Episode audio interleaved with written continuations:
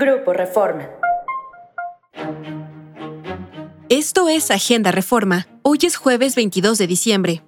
Nacional. Explosión de ducto de Pemex en Hidalgo deja un muerto.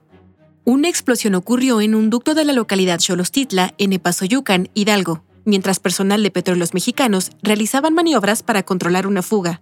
El saldo fue de una persona muerta.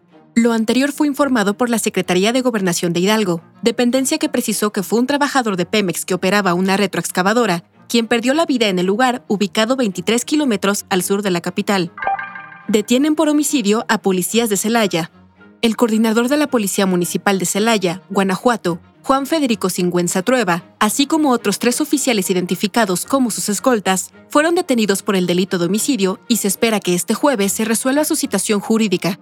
Los elementos de seguridad fueron detenidos la madrugada del 15 de diciembre en medio de la Operación Trueno, la cual fue ejecutada en la Comandancia Municipal por elementos de la Secretaría de la Defensa Nacional y Policía Estatal.